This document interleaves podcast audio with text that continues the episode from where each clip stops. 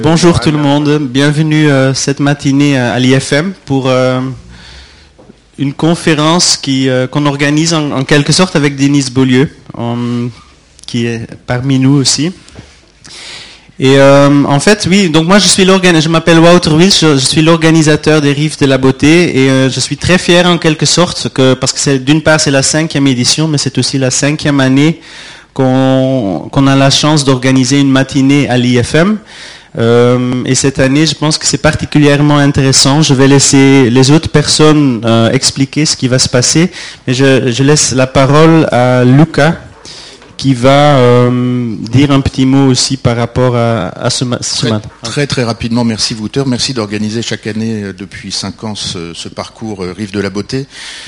Euh, qui est un peu l'équivalent de Designers Days, par exemple, en matière de beauté, de cosmétiques, et l'IFM, qui est la grande école du secteur, euh, pour que vous sachiez où, vous Beaucoup de parfums cette année. Forme euh, chaque année des étudiants de, niveau master, dont un bon nombre qui sont présents ici, merci aussi d'être venus, vont travailler dans les grandes maisons de, parfums et de, cosmétiques et, dans l'univers de la beauté en général. Donc merci Denise, merci Christian Astuc-Vieille, dont je précise que le titre exact est directeur de création de Comme des garçons parfums.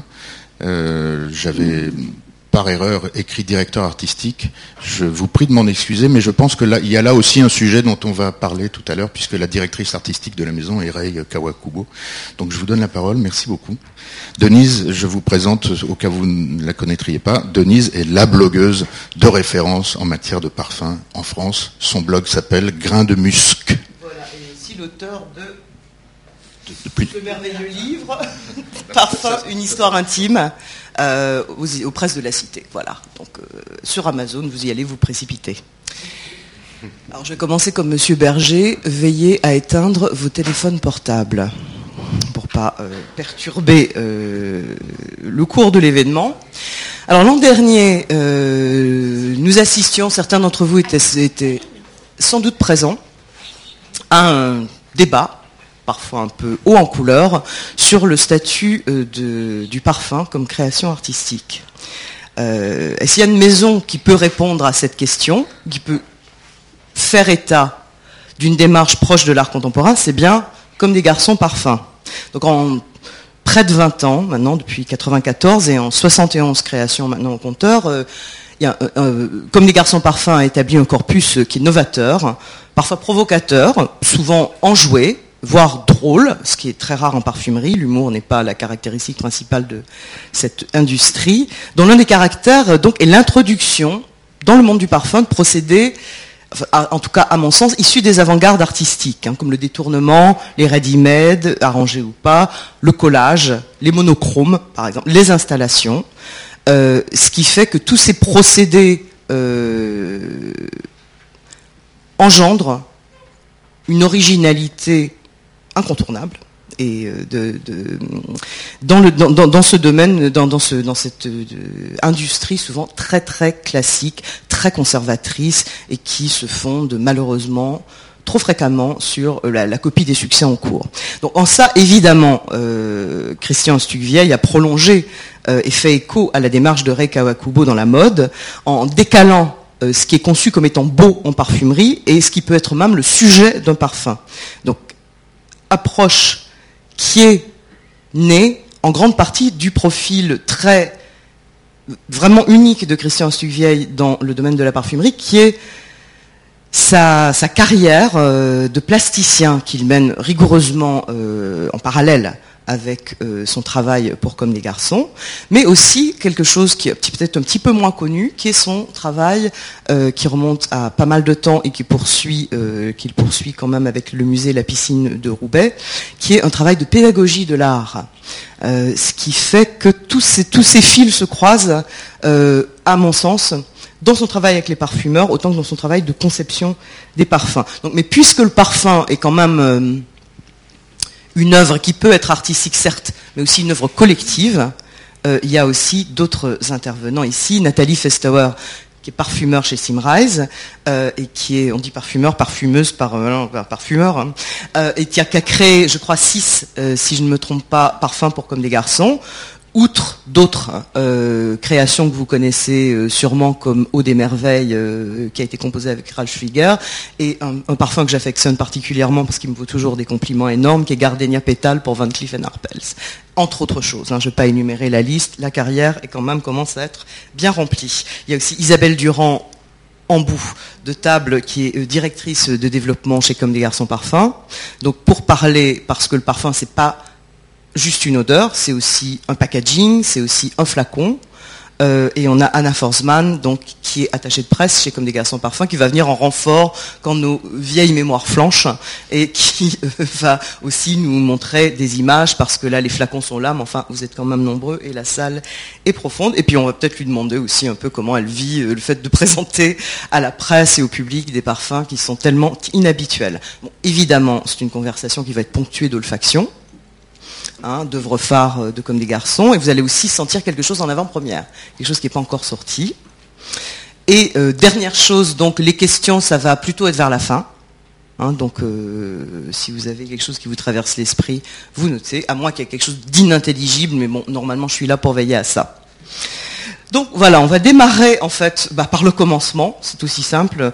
je vais demander à Christian comment il est arrivé chez Comme des garçons. Comment, comment vous avez rencontré Rekawakubo alors euh, bonjour.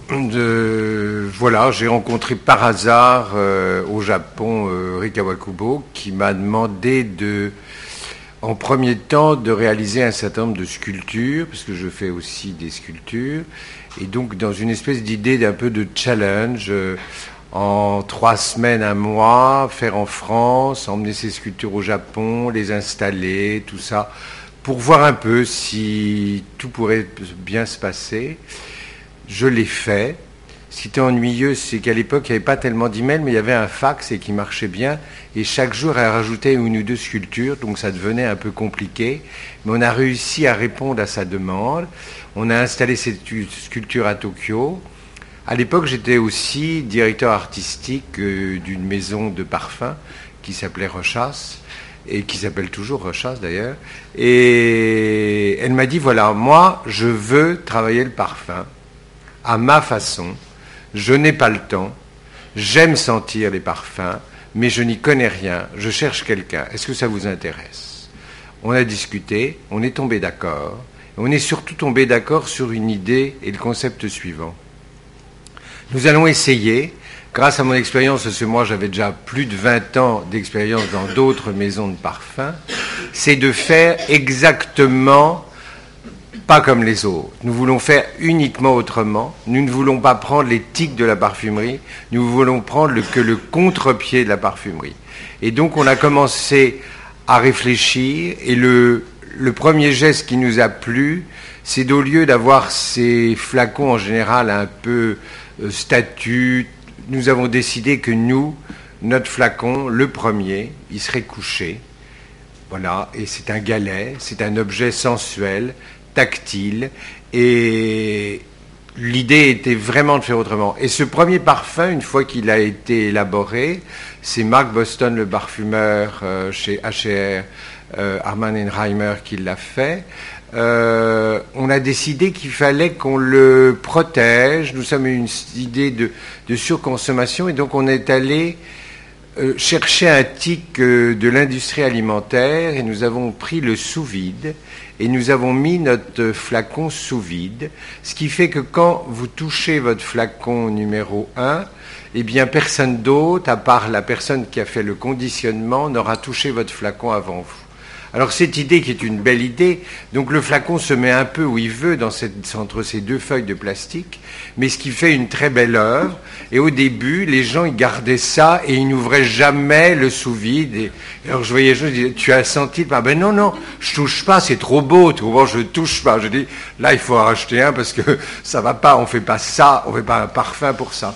Donc euh, voilà, ça c'est la petite anecdote autour de ce sous-vide. Euh, ce parfum, on, l'a en olfaction, je crois. on va pouvoir le sentir. On va le sentir, hein, tant qu'à faire.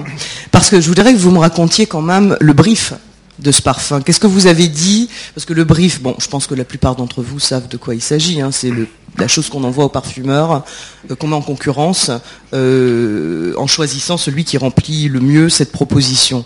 Donc qu'est-ce que vous leur avez raconté?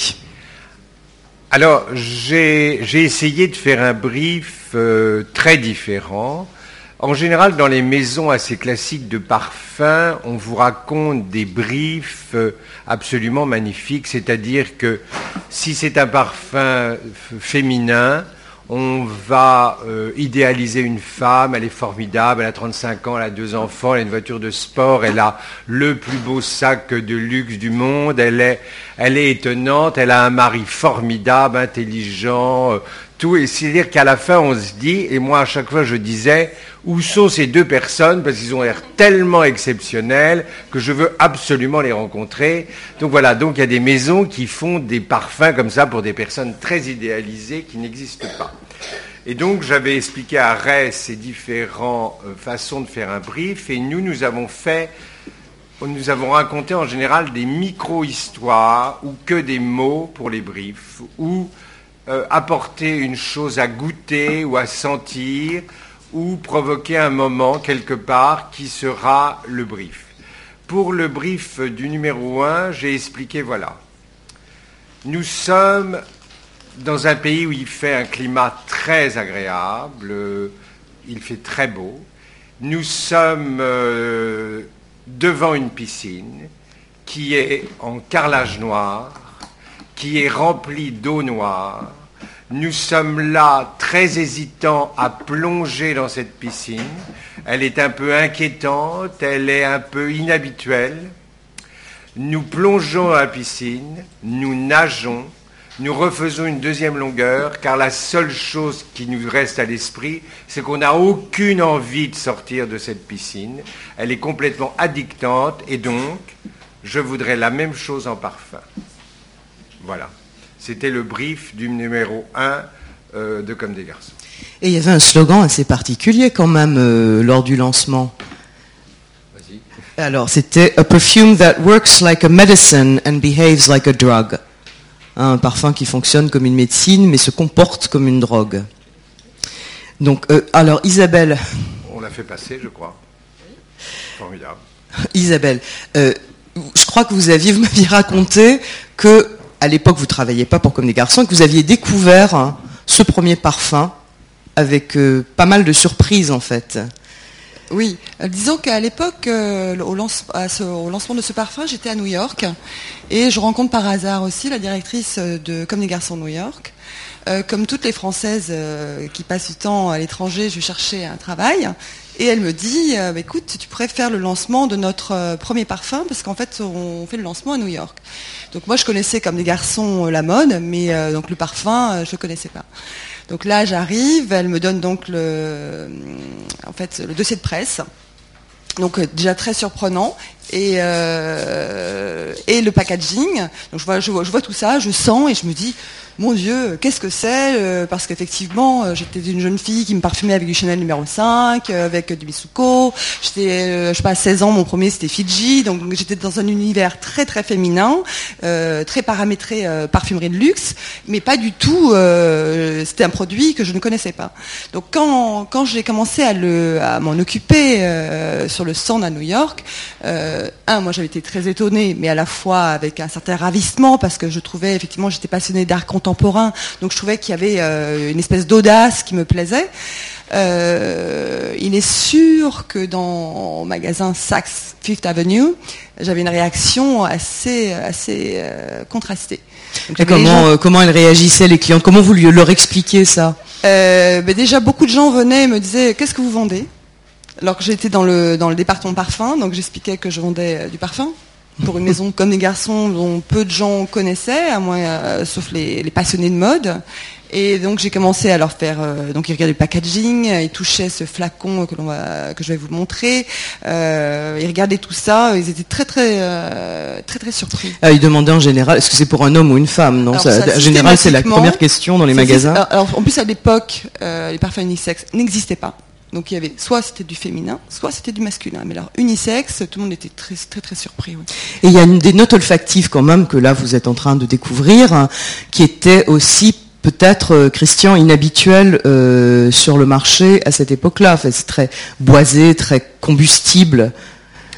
Bien, évidemment, comme je l'ai dit précédemment, nous voulions être différents, donc nous voulions être différents avec notre flacon, je l'ai déjà dit, avec notre fragrance, on voulait qu'elle soit, soit très proche à la fois de la marque comme des garçons et à la fois qu'elle soit très différente du marché.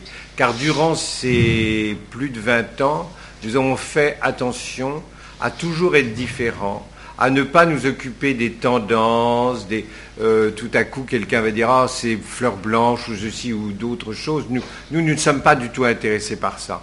Nous sommes intéressés par notre chemin. Et notre chemin, il est lié à un travail exceptionnel de mode, à un travail qui change chaque saison, ou pour hommes ou pour femmes, c'est-à-dire quatre fois par an, par la créatrice Rika Wakubo, qui à chaque fois amène un étonnement, amène une surprise, amène des choses tellement exceptionnelles que tous nos parfums, il est logique qu'ils soient très proches, très collés à ça. Car nous ne sommes pas comme beaucoup de maisons de mode qui sont une maison de mode et à côté une maison de parfum. Nous sommes le tout. Nous sommes vraiment un ensemble avec un certain nombre de lignes, mais la créativité olfactive est en totale harmonie et très proche des collections. C'est pas pour ça qu'on va être, si la saison, on ne fait que des vêtements noirs ou que des collages ou que, comme a été présenté ici, euh, toutes blanches comme White Drama, c'est pour ça qu'on va faire des parfums blancs. Pas du tout. Nous, nous allons essayer, avec les moyens et l'écriture des, des parfumeurs, de faire quelque chose de ailleurs, autrement, qui sera l'écho de ce que fait Rekawakubo. Voilà, c'est ça notre vraie démarche. Alors j'ai envie de poser déjà une question à Nathalie euh, sur euh, justement le brief. Alors ce brief d'eau noire dans une piscine euh, dont on n'a pas envie de sortir, c'est pas ce que vous entendez habituellement dans vos maisons de composition. Jamais. non, en fait, moi j'ai pas travaillé sur ce brief, mais j'ai travaillé sur d'autres histoires avec Christian. Et en fait, Christian nous raconte des histoires souvent folles Enfin, parfois ça aboutit, parfois ça aboutit pas, c'est pas important. Et moi, ce que j'aime dans la collaboration avec Christian, c'est qu'il nous raconte des histoires.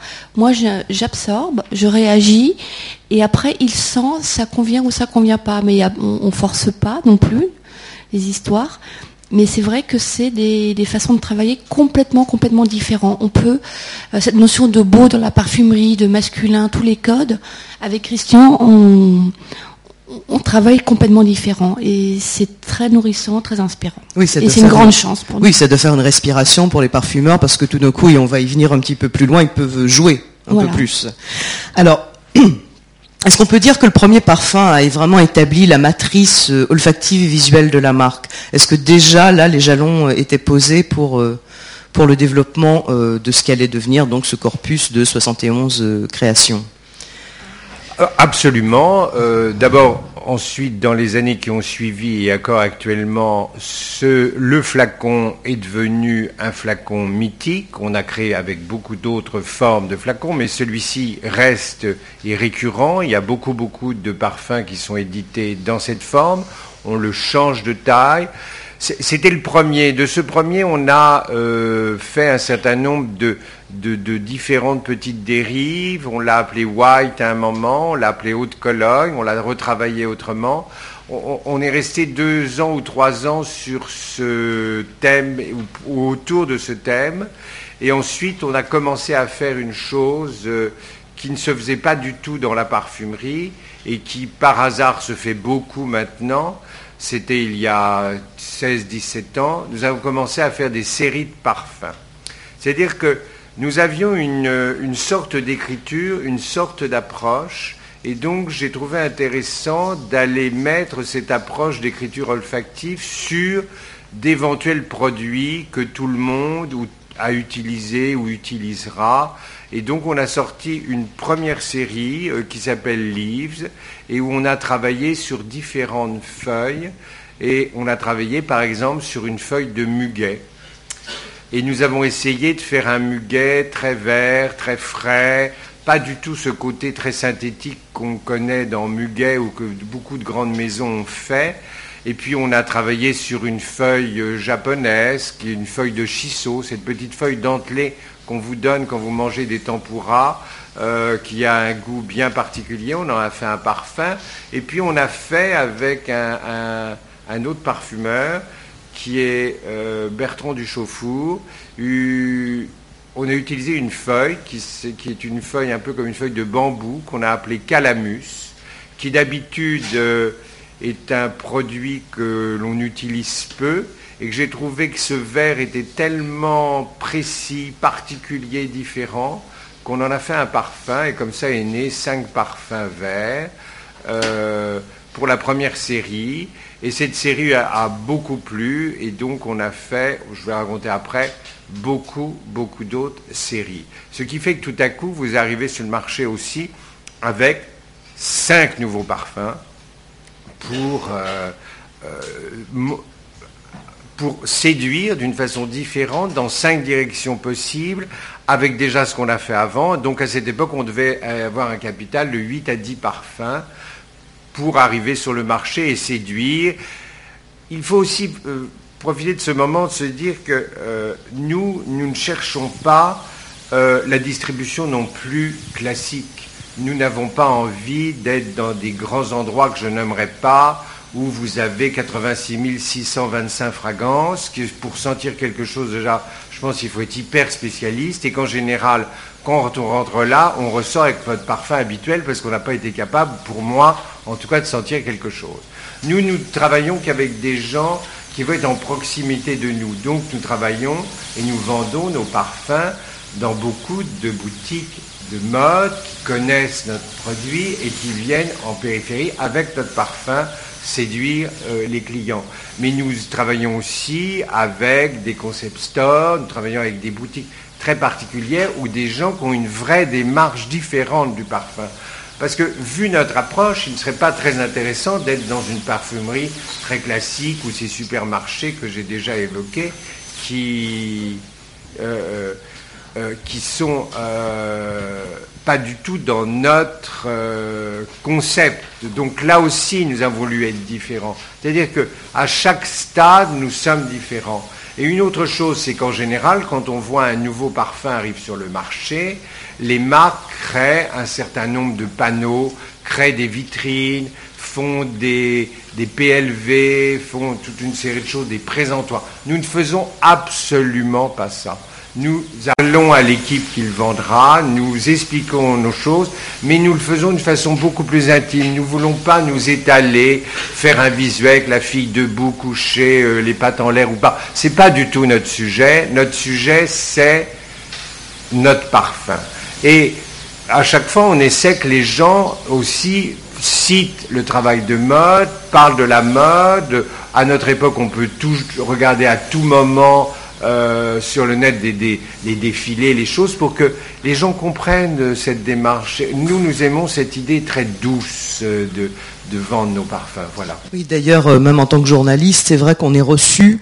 Euh, il n'y a pas de lancement. Hein, c'est pas champagne tifour. En général, ce sont des petits déjeuners où on rencontre euh, l'équipe avec le parfumeur, qui, a travaillé avec Christian sur ce parfum en particulier. Donc, c'est effectivement une méthode extrêmement soft et intimiste d'approcher le parfum. Puis une toute petite anecdote parce que je l'avais pas senti depuis quelque temps. Mais euh, en fait, ça m'a fait rappeler euh, au moment du lancement, moi je venais d'arriver à Paris et en fait je travaillais chez l'éclaireur et euh, donc, bah, c'est une madeleine énorme, mais là, je me retrouve dans les bras de Armand Adida et. Euh... Non, quand même, vous, pas vous. Pardon? Pas vous, pas lui, pas dans les bras. Mmh, non, mais disons de, de façon symbolique, mmh. mais parce que vraiment, je venais d'arriver là, il, m'a un peu appris la mode, des choses comme ça. Mais euh, par contre, et donc je suis tout à fait témoin de cette arrivée en douce, mais en même temps en, en sentant qu'il y avait quelque chose d'énorme qui pourrait se faire et donc c'est un peu la preuve et tout.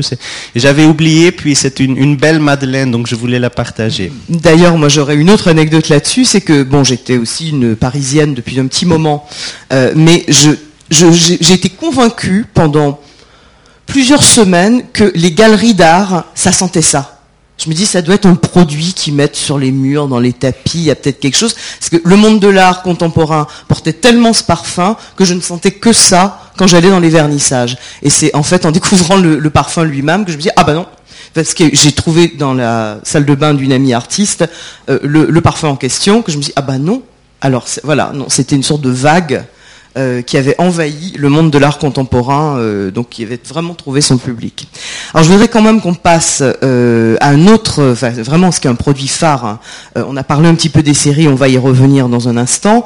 Ce que vous avez appelé les anti-parfums, en fait, qui pour moi se caractérise par quelque chose de très très radical comme intervention dans la parfumerie, qui est la revendication délibérée des odeurs synthétiques et qui est un contre-pied finalement du marketing qui insiste toujours sur l'évocation de la nature alors qu'il y a des produits de synthèse dans tous les parfums depuis un siècle et demi et qu'on s'emploie donc avec beaucoup de diligence à le cacher en général.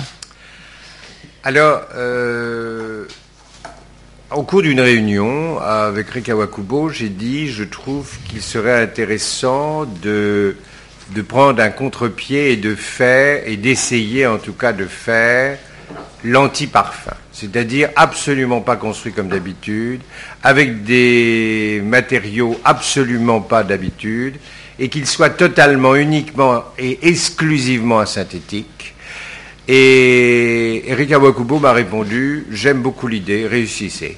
Donc j'ai mis quand même euh, plus de 18 mois à faire ce parfum avec différents laboratoires. J'ai réussi à le faire avec un laboratoire qui s'appelle IFF, avec deux jeunes femmes parfumeurs, euh, Sophie Labbé, et, euh, et donc nous avons travaillé et réuni des odeurs. Je voulais que ce parfum soit aussi un parfum de souvenir, de souvenir de notre enfance, un parfum doux, un parfum pour soi, un parfum de quiétude, donc j'ai travaillé autour, avec les parfumeurs, autour des bébés en celluloïde de notre enfance, sur l'odeur du vernis à ongles de la mer, sur l'odeur d'un linge séché au vent euh, dans un endroit de rêve pas pollué.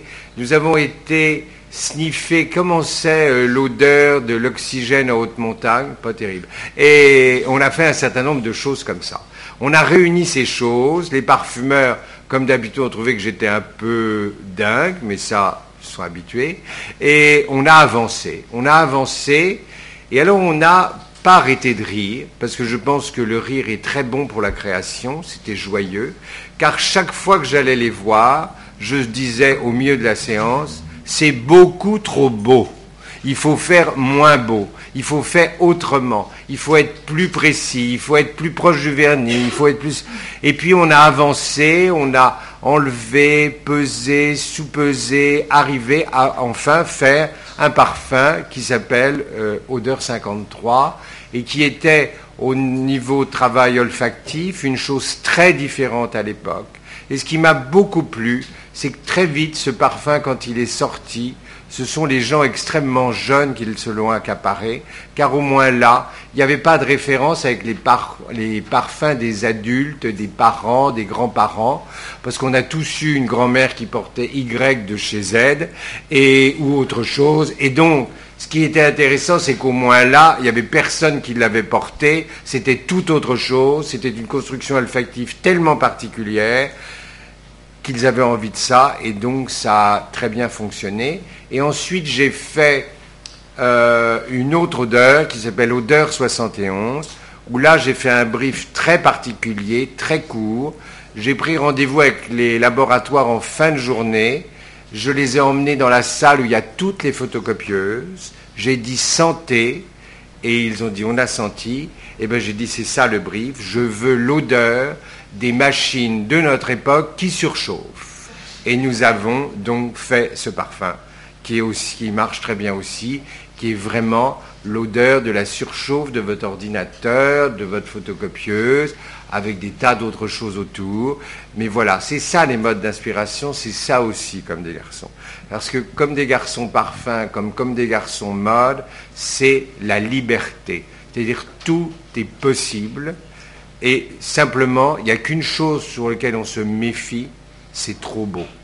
Nous ne sommes pas pour trop beau. Nous sommes toujours pour l'éventuel petit défaut, car finalement, si on réfléchit bien, même les gens trop beaux, ils nous inquiètent un tout petit peu. On préfère les gens très beaux avec un tout petit défaut.